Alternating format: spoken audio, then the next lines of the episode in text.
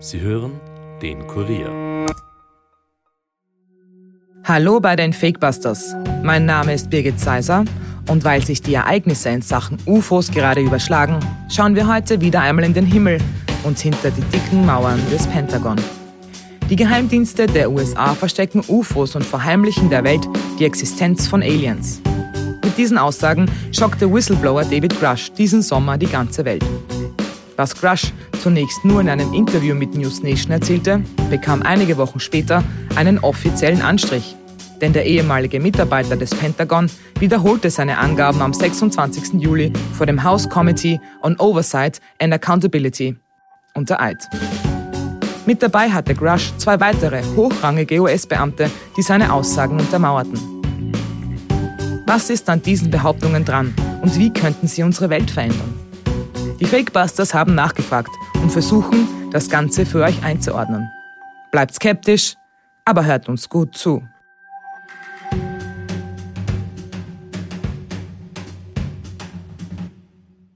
If you believe we have crashed craft, uh, stated earlier, do we have the bodies of the pilots who piloted this craft? As I've stated publicly already in my News Nation interview, uh, biologics came with some of these recoveries. Yeah. Um, were they, I guess, human or non human biologics?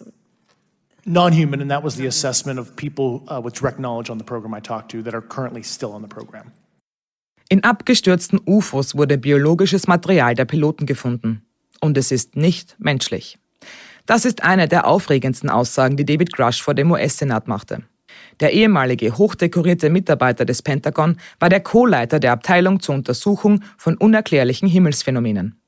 Dass er sich nun traut, öffentlich über seine Erfahrungen zu sprechen, liegt an einem neuen Gesetz, das Whistleblower schützt. Grush war von 2019 bis 2021 im Pentagon tätig und wollte nicht mehr dabei zusehen, wie die Geheimdienste dem Kongress Informationen über UFOs verschweigen. Es gehe schließlich um die nationale Sicherheit und die UFOs seien den Menschen auch nicht unbedingt wohlgesinnt. Deshalb ging Grush an die Öffentlichkeit, wie er selbst sagt. Zum ersten Mal darüber gesprochen hatte Grush in einem Interview mit News Nation. Wir haben darüber bereits eine Folge gemacht und ich würde euch empfehlen, sie vor dieser zu hören, solltet ihr das noch nicht gemacht haben. Darin geht es auch um die Reputation des Whistleblowers. Er ist ein hochrangiger Mitarbeiter der US-Behörden, hatte hohe Sicherheitsfreigaben und wird von all seinen ehemaligen Vorgesetzten als vertrauenswürdiger Mann bezeichnet. Vor dem House Committee on Oversight and Accountability wiederholte er seine Aussagen aus dem Interview dann, was seine Glaubwürdigkeit natürlich noch unterstreicht. Dieser Ausschuss des Repräsentantenhauses soll die Effizienz, Effektivität und Rechenschaftspflicht der US-Regierung und all ihrer Behörden sicherstellen. Er sorgt für die Kontrolle und Ausgewogenheit der Rolle und Macht Washingtons. Und er gibt den Menschen, denen es dient, eine Stimme. Der Ausschuss besteht aus 26 Republikanern und 20 Demokraten. In einem Interview etwas zu behaupten, ist weitaus weniger seriös, als es vor dieser offiziellen Stelle zu wiederholen. Grush sagte, er habe konkrete Informationen von hochrangigen Geheimnisträgern, dass es UFOs oder UAP, Unidentified Aerial Phenomena, wie es in den USA heißt, gibt. Um das Ganze einordnen zu können, habe ich diesmal einen Gast eingeladen, der bestimmt kontrovers ist. In der Situation, die wir im Moment erleben, möchte ich ihn aber unbedingt zu Wort kommen lassen. Robert Fleischer ist Fachjournalist für UFOs, Herausgeber von Exo-Magazin TV und der Gründer der die Bürgerinitiative Exopolitik Deutschland, die sich für Aufklärung zum Thema UFOs einsetzt. Er selbst sagt, er habe in den vergangenen Jahren viel Gegenwind erfahren und wäre oft als Verschwörungstheoretiker abgestempelt worden. Das wollen wir heute nicht tun. Nun, da das Thema plötzlich in die Mitte der Gesellschaft rückt, haben wir ihn gefragt, wie er auf die Aussage von Grush reagierte. Also, dass die Anhörung kommen würde, war ja für mich nicht überraschend, wie auch für niemanden, der die äh, Entwicklungen äh, genauer beobachtet hat. Also, das hat sich ja seit Monaten abgezeichnet, dass es dazu kommen wird. Aber ich war wirklich beeindruckt und überrascht, mit welcher Ernsthaftigkeit und Geschlossenheit die Abgeordneten aus beiden politischen Lagern da gemeinsam vorgegangen sind, die ja normalerweise spinnefeind sind. Und es hatte auch gerade Tage zuvor noch eine andere Anhörung stattgefunden in demselben Oversight Committee, wo es um äh, die äh, Familie von äh, dem US-Präsidenten äh, Joe Biden ging. Da hat man gesehen, wie die normalerweise miteinander agieren. Und ähm, aber in dieser UFO-Anhörung war das völlig anders. Also es gab keinen Abgeordneten, der David Grush nicht ernst genommen hat, sondern äh, was mich wirklich überrascht hat, war, dass die Fragen sich vor allem darum eben gedreht haben, wie die Abgeordneten sich Zugang zu diesem streng geheimen Bergungs- und Nachentwicklungsprogramm verschaffen können, welche Unternehmen beteiligt sind, wo sich das Ganze befindet, welche Sicherheitsfreigaben gebraucht werden, um da Zugang zu bekommen. Sie waren ja auch gar nicht in der Lage, den Zeugen direkt so zu befragen, wie Sie es wollten, weil Sie selber gesagt haben, es wurden Ihnen Steine in den Weg gelegt von der Regierung, von den Geheimdiensten. Äh, es wurde Ihnen der Zugang zu einem abhörsicheren Raum verwehrt, was ich äh, für skandalös halte, muss man eigentlich sagen. Das ist ja immerhin der US-Kongress, ja. Ähm, und ähm, ja, und also das hat mich schon überrascht. Allerdings, wie gesagt, Leute wie Christopher Mellon, mit dem ich schon im letzten Jahr darüber gesprochen habe, das ist ja der ähm, ehemalige Deputy Assistant Secretary of Defense for Intelligence und war auch selbst Staff Minority Leader im Geheimdienstausschuss und hat schon, ist schon seit langer Zeit hinter den Kulissen aktiv. Ähm, der hat mir schon im vergangenen Jahr gesagt, dass er mit einer Gruppe von Leuten gesprochen hat und dass da Inf Informationen jetzt eben sind, äh, die ihn, äh, die wirklich darauf hindeuten, dass es so ein Programm gibt, das nicht unter die normale Kongressaufsicht fällt. Und was man auch sagen muss, ist ja, dass die ganze Story nicht mit David Grush als einzigen Zeugen steht oder fällt, sondern es gibt andere Leute, die unabhängig von David Grush mit solchen Mitarbeitern aus solchen Bergungs, aus diesen Bergungsprogrammen gesprochen haben. Und dazu zählt insbesondere der Senator Marco Rubio, der ja der stellvertretende Vorsitzende im Geheimdienstausschuss im Senat ist und der selber zu erkennen gegeben hat, dass er sich schon mit diesen Leuten selbst unterhalten hat. Und er sagt, das sind Leute mit sehr hoher Sicherheitsfreigabe, die sehr verantwortliche Posten in der Regierung haben. Warum sollten die lügen? Also kurz ist es klar geworden, dass die Abgeordneten schon mehr wissen, als sie dort ähm, in dieser öffentlichen Anhörung sagen konnten. Eine Abgeordnete hat auch sogar von einer eidesstattlichen Aussage ge gesprochen, in der also noch viel deutlichere Statements von David Grush drinstehen. Und äh, die Abgeordneten sind jetzt also wild entschlossen, der US-Regierung ihr UFO-Geheimnis zu entreißen. Es sind ja auch schon die nächsten UFO-Gesetze in Planung. Es sollen historische UFO-Akten grundsätzlich freigegeben werden, wenn nicht nationale Sicherheitsbedenken dagegen sprechen.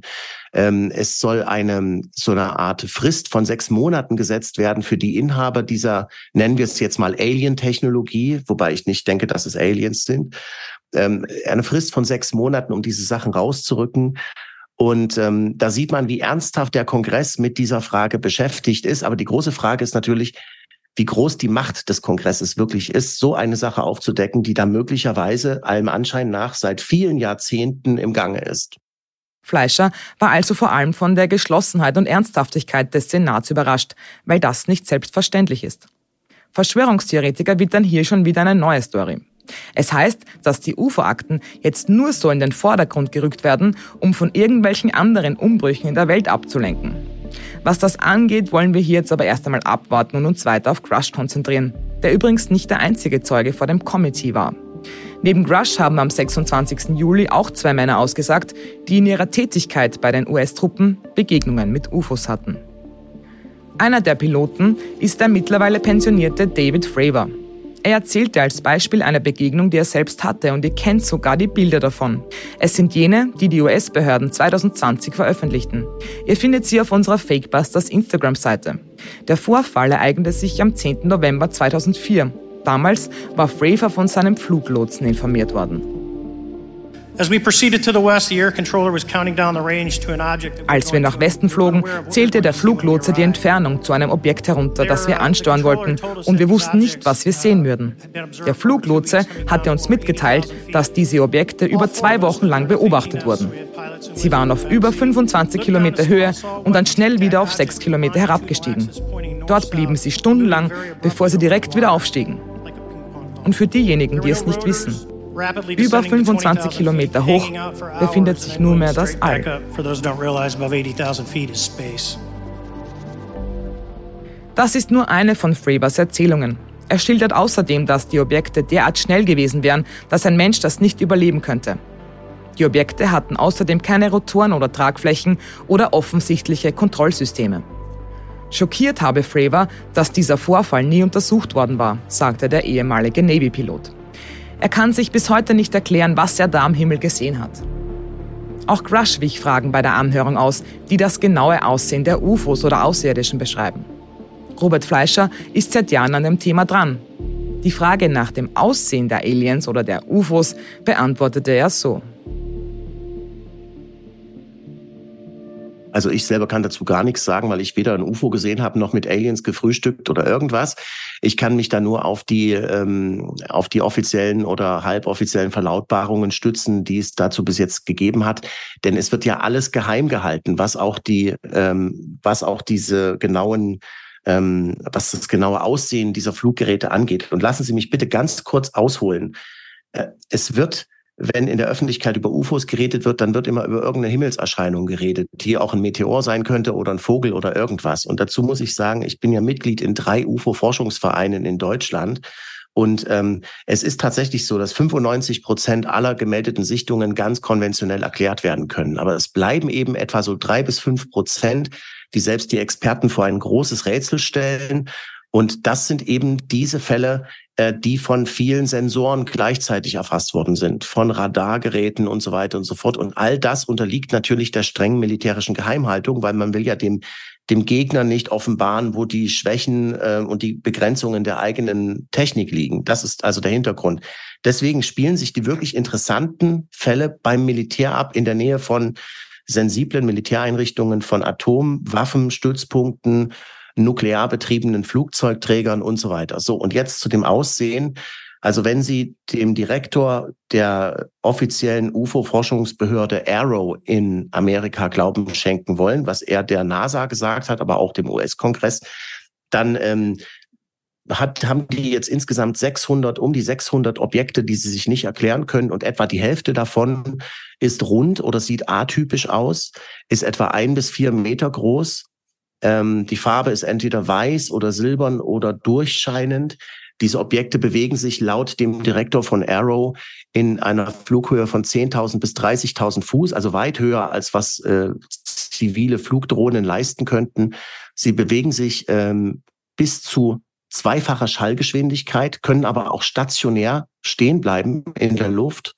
Ähm, ähm, sie haben keine thermischen Abgase feststellen können, was ganz erstaunlich ist, wenn man sich überlegt, dass die mit zweifacher Schallgeschwindigkeit unterwegs sind. Ähm, sie ähm, erfassen auf dem Radar sporadisch ähm, einige Ausschläge im X-Band, also 8 bis 12 Gigahertz im Funkbereich von 1 bis 3 Gigahertz oder 8 bis 12 Gigahertz. Und sie finden auch nur sporadische Wärmesignaturen im Kurzwelleninfrarot und Mittelwelleninfrarot. Und ähm, das ist, wie gesagt, für die Leute sehr erstaunlich, für die Piloten, für die Leute an den Sensoren sowieso, denn welches Fluggerät schafft da zweifache Schallgeschwindigkeit, ohne dass es eine Hitze entwickelt am Antrieb? Wenn Sie mit den Piloten reden, David Fravor zum Beispiel, der hat ja bei der Anhörung auch nochmal äh, gesagt, was er damals erlebt hat bei seinem Fall 2004 beim Tic-Tac da äh, redet er von äh, Zickzackbewegungen mit spitzen Winkeln bei hoher Geschwindigkeit und unglaublich schnellen Beschleunigungen, die kein Pilot überleben würde. Also wir haben ja das Masseträgheitsgesetz. Da würde der Pilot wohl an der Scheibe zerquetscht werden, äh, wenn er es überhaupt überlebt, geschweige denn das Flugzeug das überlebt. Und Ryan Graves spricht von, ähm, das ist der andere Navy-Pilot, der 2014, 2015 vor der Ostküste der USA solche Beobachtungen gemacht hat, zusammen mit seinen Kollegen. Er redet von einem äh, dunkelgrauen Würfel innerhalb einer durchsichtigen Kugel, die oft gesehen wurde. Und Christopher Mellon hat mir das auch gesagt, dass äh, häufig äh, derzeit so ein dunkelgrauer Würfel innerhalb einer durchsichtigen Kugel gesichtet wird. Äh, das heißt also, die Objekte schauen nicht alle gleich aus. Es gibt verschiedene Arten. Es gibt die unterschiedlichsten Formen und übrigens, wenn Sie äh, jetzt über diese geborgenen, über diese angeblich geborgenen UFOs äh, sprechen, da äh, gibt es ja einen Journalisten, einen Investigativjournalisten äh, namens Michael Schellenberger, der ist äh, ein angesehener Kollege, der äh, ist Autor der Twitter-Files immerhin und äh, er sagt, er hat selbst mit Leuten gesprochen aus diesen Geheimprojekten, genau wie David Crush. Also er ist eine dritte Person, die sagt, äh, es gibt diese Mitarbeiter. Und er beschreibt in einem Artikel auf seinem äh, Substack-Blog, äh, ähm, dass eine Quelle ihm beschrieben hat, drei Arten von Fluggeräten gesehen zu haben. Eines soll wie ein Dreieck geformt gewesen sein, ein anderes hätte wie ein zerlegter Hubschrauber ausgesehen. Ähm, mit der vorderen Blase wie bei einem UA-Hubschrauber mit den Plastikfenstern oder wie so ein Tiefsee-U-Boot ähm, und ähm, mit einem Stück, mit einem dicken Stück Glas in Blasenform, wo das Heckruder hätte sein sollen. Da war es ein schwarzer eiförmiger Pfannkuchen und anstelle des Fahrwerks, jetzt wird es ganz verrückt, ähm, hätte es so etwas wie umgedrehte Widderhörner gehabt, die von oben nach unten gingen auf den Enden der Hörnerrouten. Also das ist eine absolut abgefahrene Geschichte, die allerdings äh, von dem Journalisten Michael Schellenberger so weitergegeben wurde, wie sie ihm von den Mitarbeitern dieser Geheimprojekte berichtet worden sind. Einer davon ist der ehemalige Militärpilot Ryan Graves. Hier eine Zusammenfassung seiner wichtigsten Aussagen auf Deutsch übersetzt. Während wir hier zusammenkommen, befinden sich UFOs in unserem Luftraum, aber es werden zu wenige Meldungen gemacht. Diese Sichtungen sind weder selten noch vereinzelt, sie sind Routine. Militärflugzeugbesatzungen und Verkehrspiloten, Ausgebildete Beobachter, deren Leben von einer genauen Identifizierung abhängt, werden häufig Zeuge dieses Phänomens. Das mit UAP verbundene Stigma ist real und stark und stellt eine Herausforderung für die nationale Sicherheit dar. Es bringt Berufspiloten zum Schweigen, sie fürchten berufliche Konsequenzen und es schreckt Zeugen ab. Dies wird durch die jüngsten Behauptungen der Regierung, die die Glaubwürdigkeit von Zeugen in Frage stellen, noch verstärkt. Teile unserer Regierung wissen über UAP Bescheid. Und zwar mehr, als sie zugeben. Es passiert also offenbar vieles im Verborgenen. Andererseits gibt es anscheinend massenhaft Zeugen und wie wir wissen, verderben Mitwisser eine gute Verschwörung eigentlich. Wenn es UFOs gibt und so viele Menschen davon wissen, warum wird man dann immer noch in eine Ecke mit Spinnern und Verschwörern gestellt, Robert Fleischer? Die Frage könnte ich an Sie zurückgeben. Sie haben ja den Podcast über die Verschwörungstheorien und Experten, die darüber aufklären.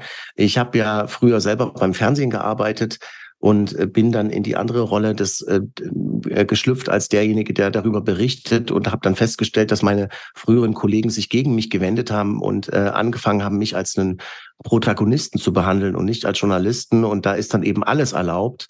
Da lässt man jegliche journalistische Sorgfaltspflicht fallen und äh, alles, was nicht in, dies, in das eigene Skript passt, was man sich von vornherein festgelegt hat, wird eben unter den Tisch fallen gelassen. Und, ähm, und deswegen ist dieses äh, Stigma äh, eben ziemlich gefährlich. Ähm, und es gibt auch nur wenige Journalisten, die sich wagen, ernsthaft darüber zu berichten, weil es, äh, weil es eben äh, dieses große Stigma gibt. Und mit, mit äh, Wissenschaftlern ist es genauso.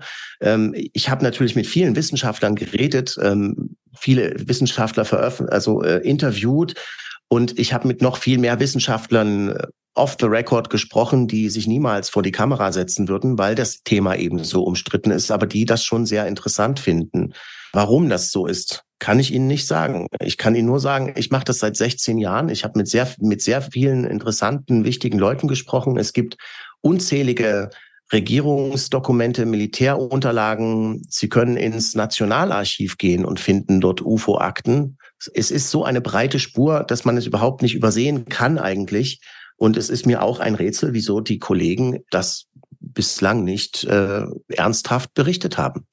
Wenn man natürlich David Grush glaubt, äh, dann ist da eine jahrzehntelange Desinformationskampagne im Spiel. Aber wenn es sowas gibt wie eine jahrzehntelange Desinformationskampagne, dann ist die, dann dürfte die sehr schwer zu beweisen sein, selbst für Journalisten, weil sie wissen ja, dass die die Gestaltungsmöglichkeiten von Journalisten unbegrenzt sind bei dem, was sie machen.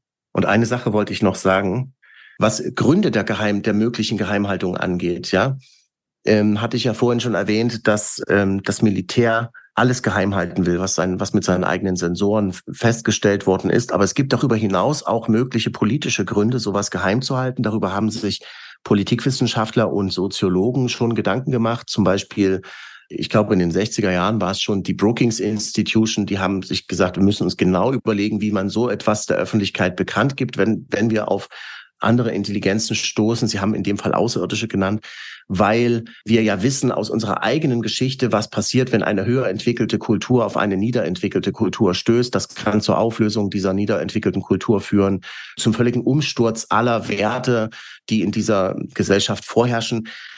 Ganz ähnlich äh, sie, sehen das auch zwei Soziologen aus Deutschland, ähm, Dr. Andreas Anton und Dr. Michael Schetsche vom Institut für Grenzgebiete der Psychologie und Psychohygiene heißen sie, glaube ich.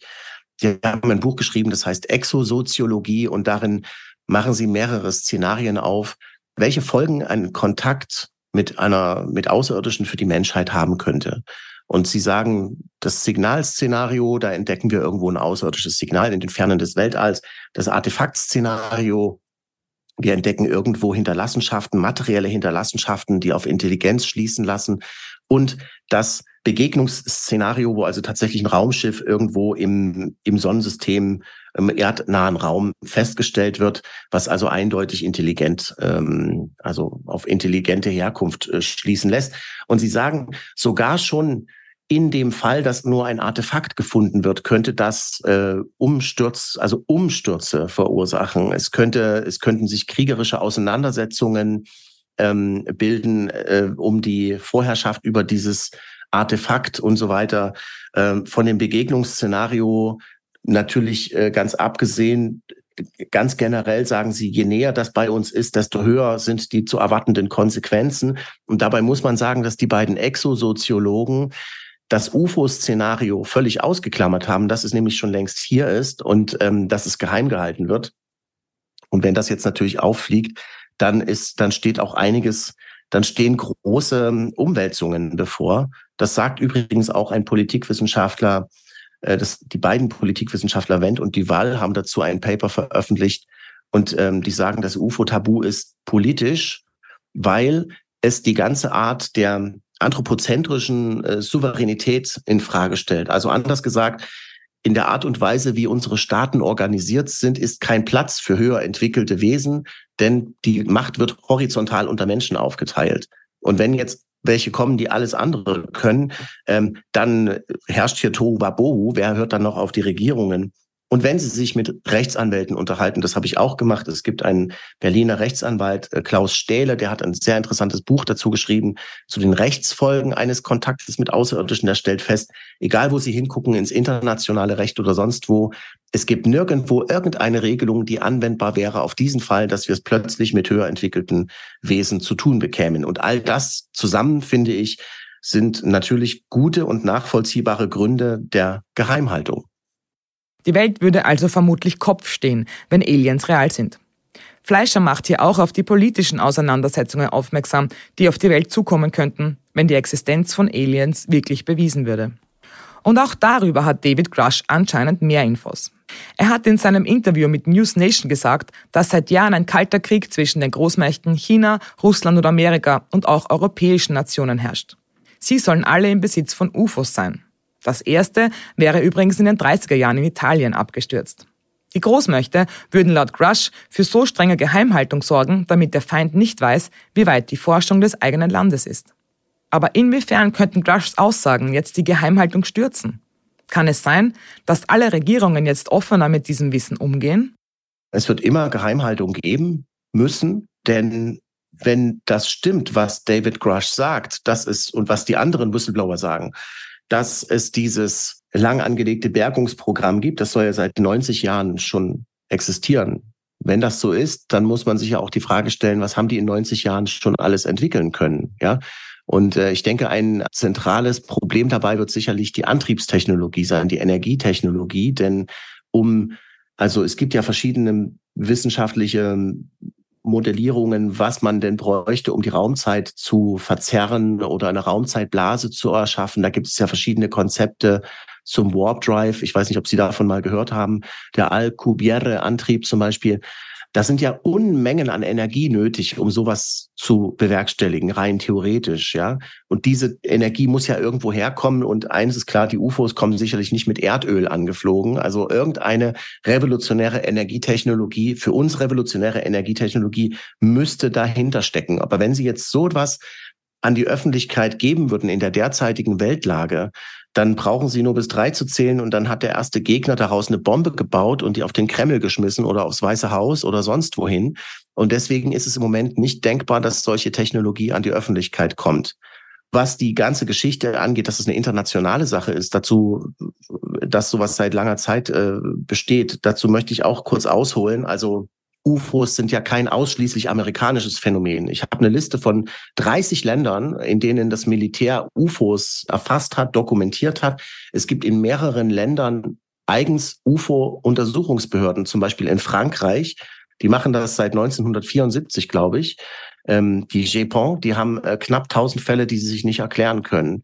Nageln Sie mich jetzt nicht auf die Zahl fest, da müsste ich jetzt nachgucken, aber die haben Kategorie D sind die Fälle, die sie sich nicht erklären können, obwohl sie alle Daten dazu haben. Ja, wie gesagt, Amerika hatte ich schon erwähnt. Es gibt ähm, darüber hinaus staatliche UFO-Forschung, vor allem in Südamerika, aber auch in Frankreich und in Italien. Und unter diesen Ländern, in denen staatliche oder militärische UFO-Akten existieren, gibt es immerhin 14 europäische Staaten, von denen fast alle NATO-Mitglieder sind. Und es sind sämtliche fünf Mitglieder der Five Eyes Geheimdienstallianz dabei. Ähm, in allen Ländern, mit Ausnahme von Deutschland, fällt das Phänomen in die Verantwortung des Militärs. In Deutschland behauptet ja die Bundeswehr, dass es sowas nicht gibt und dass sie sich nicht dafür interessiert. Und die Regierung lacht einen aus, wenn man sich erkundigt nach UFO-Akten, so wie ich das gemacht habe, mehrfach. Aus Indien und Afrika gibt es übrigens kaum militärische Informationen. So, also wenn man das weiß, dass das wirklich ein internationales Phänomen ist, Russland, wie gesagt, hat jetzt auch, hat ja lange Zeit staatliche UFO-Forschung betrieben, von der nur ein Teil öffentlich war, der Rest war geheim, militärisch. Das war das Projekt Zetka. Das hieß dann, das hieß dann später noch anders, aber so fing es jedenfalls an. Dann stellt man eben fest, die großen Global Player, Russland, Amerika, China und so, die interessieren sich für UFOs und die interessieren sich selbstverständlich für die Technologie dahinter. Das ist der Beweggrund gewesen für die Amerikaner, dieses ATIP-Programm zu starten. Das war der Beweggrund für die Briten, diese Studie Project Condine über ihre, geheim, ihre geheime UFO-Studie zu äh, beginnen. Und äh, in Russland gibt es auch Stimmen von hochrangigen Militärs, die genau das sagen. Es geht um die Technologie. Und im Übrigen haben die Amerikaner auch schon eine, das amerikanische Militär, genauer gesagt die US Army, äh, hat einen, eine Kooperationsvereinbarung geschlossen mit einer Privatfirma, bei der es um die Erforschung von angeblichen UFO-Trümmerteilen geht zwecks revolutionärer Durchbrüche, die sich dann dadurch ergeben würden. Und das ist alles offiziell, das ist, das ist alles schwarz auf weiß. Ich kann Ihnen den, die Kooperationsvereinbarung schicken. Das Ganze soll im September 2023 auslaufen. Aber ob wir ähm, jemals erfahren werden, was bei dieser technologischen Untersuchung rausgekommen ist, das steht in den Sternen. Es steht in den Sternen. Diese Formulierung passt selten so gut wie zu diesem Thema. Seit Grushs Aussage passiert aber auch viel auf der Erde, was den Whistleblower angeht. Während sich plötzlich viele angebliche UFO-Zeugen an die Öffentlichkeit wenden, deren Aussagen nicht alle wirklich seriös sind, versuchen die Geheimdienste laut dem Ex-Pentagon-Mitarbeiter seine Reputation zu zerstören. Nur wenige Tage nach der Anhörung wurden Grushs private medizinische Daten an eine Zeitung geleakt und veröffentlicht. Angeblich vom Geheimdienst. Darin ist nämlich zu lesen, dass der 36-Jährige nach einem Einsatz in Afghanistan unter einem posttraumatischen Belastungssyndrom leiden würde, was seine Glaubwürdigkeit angeblich in Frage stellt. Obwohl zwischen dieser Diagnose und seiner Aussage natürlich kein direkter Zusammenhang besteht. Man würde eher annehmen, dass Grush sich aus der Öffentlichkeit zurückzieht, wenn er unter posttraumatischem Stress leidet. Grush selbst glaubt, das ist ein Mittel, um ihn zu diskreditieren. Auch Robert Fleischer musste mit vielen Vorwürfen gegen seine Arbeit umgehen. Ist das nun eine Genugtuung, dass das Thema immer mehr in die Mitte der Gesellschaft rückt? Ich mache mir ehrlich gesagt keine großen Gedanken darüber. Ich habe von Anfang an mir große Gedanken, als ich das Thema 2007 entdeckt habe, dass es ein echtes Thema ist, was auch schon damals mit rein journalistischen Mitteln ganz einfach rauszukriegen war, ähm, dann habe ich verstanden, das ist das möglicherweise das wichtigste Thema, was auf die Menschheit zurollt und habe meine ganze Aufmerksamkeit darauf gerichtet, ähm, darüber zu berichten. Und natürlich gibt's hier und da Leute, die brauchen dann die brauchen dann den UFO-Spinner für ihre, für ihre tagesaktuelle Berichterstattung und dann rufen die mich an und, ähm, und versuchen das irgendwie zu nutzen für sich. Okay, wenn es ähm, handfeste Kritik gibt an irgendetwas, was ich gesagt habe, was nicht stimmt, dann nehme ich mir das gerne an und dann korrigiere ich das. Aber sowas kommt eigentlich sehr, sehr selten, wenn überhaupt ähm, sondern es ist eben meistens ist das Thema UFO an sich schon so absurd für die Leute, dass man nur UFO sagen muss und die Leute fangen schon an zu lachen. Das ist so eine Konditionierung in den Köpfen, äh, gegen die ich wenig machen kann und deswegen mache ich da auch nichts dagegen. Ich berichte eben einfach über die Fakten und über die Unterlagen, über die Aussagen von den Geheimdienstexperten und Militärs, Piloten, ähm, und Wissenschaftlern, mit denen ich rede und über das, was ich in den Militärakten und Regierungsunterlagen gefunden habe.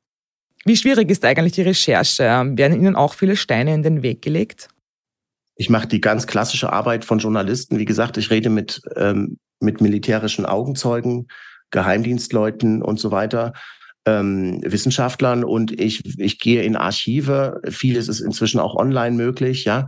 Ähm, und ich habe mir im Laufe der Jahre ein ziemlich großes internationales Netzwerk von Experten ähm, aufgebaut. Und da ist nichts gefährlich oder so. Aber was schwierig ist, ähm, und vor allem am Anfang schwierig war, war eben erstmal die wichtigen von den unwichtigen Fakten zu trennen. Das ist wirklich äh, ein großer Wust an verschiedenen Sachen. Also es, man muss wirklich sagen, 80 Prozent von dem, was man im Internet liest, ist wirklich Quatsch. Ja. Und ähm, was auch wirklich schwierig ist, äh, gewesen ist ähm, und auch teilweise heute noch äh, manchmal schwierig war, ist ähm, eben dieses große Stigma, was dieses Thema umgibt. Also dass es Leute gibt, wirklich, die ähm, die möglichst offiziell, also man hat ja den Eindruck, der einzige öffentlich vertretbare Standpunkt, den man über UFOs zeigen darf, ist, dass man das alles lächerlich findet. Und das, das macht es schwierig für Leute wie mich, mit Wissenschaftlern oder hat es schwierig gemacht, mit Wissenschaftlern in Austausch zu gehen. Ähm, inzwischen sieht die Sache anders aus. Es rufen auch manchmal Wissenschaftler an und geben mir sehr wertvolle Informationen und sagen dann aber, aber sagen Sie bloß nicht, dass ich hier angerufen habe. Also sowas, da, wissen Sie, hinter den Kulissen sind die Wissenschaftler sehr, sehr interessiert an dem Thema und lassen sich nicht einfangen von äh, der, dem Lächerlichkeitsfaktor, der vielleicht für die breite Öffentlichkeit besteht. Das Stigma ist das große Problem, das sowohl Fleischer als auch die drei Zeugen in den USA immer wieder ansprechen. Ich möchte mich hier noch einmal bei Robert Fleischer bedanken, der uns Einblicke in seine Arbeit gegeben hat. Ihr wisst, wir raten euch immer dazu, skeptisch zu bleiben. Aber eine Einschätzung von jemandem, der sich seit Jahren mit der Materie beschäftigt, ist im Moment meiner Meinung nach sinnvoll. Und wir fassen damit noch einmal zusammen. Wenn Aliens real sind und die Weltbevölkerung sie mit eigenen Augen sehen würde, könnte das zu Panik und Zerstörung führen. Die Menschheit wüsste vermutlich gar nicht, wie man damit umgehen soll. Die Aussagen von David Grush werden in den kommenden Monaten noch viele Menschen dazu motivieren, an die Öffentlichkeit zu gehen und ihre Geschichten zu erzählen. Wie seriös die dann sind, das werden wir im Auge behalten. Und auch die US-Regierung wird sich des Themas weiter annehmen. Tim Burchett, ein republikanisches Mitglied des Committees, hat bereits angekündigt, dass dem ersten Hearing viele weitere folgen sollen. Wir bleiben für euch dran. Und ihr bleibt skeptisch, aber hört uns gut zu. Das war's für heute von den Fakebusters. Wenn ihr mehr Infos zu diesem Podcast braucht, findet ihr sie unter www.kurier.at slash fakebusters. Wenn euch der Podcast gefällt, abonniert uns doch und hinterlasst uns eine Bewertung in eurer Podcast-App. Fakebusters ist ein Podcast des Kurier. Moderation von mir, Birgit Zeiser, Schnitt Dominik Kanzian, Produzent Elias Nadmesnik. Weitere Podcasts findet ihr auch unter www.kurier.at slash podcasts.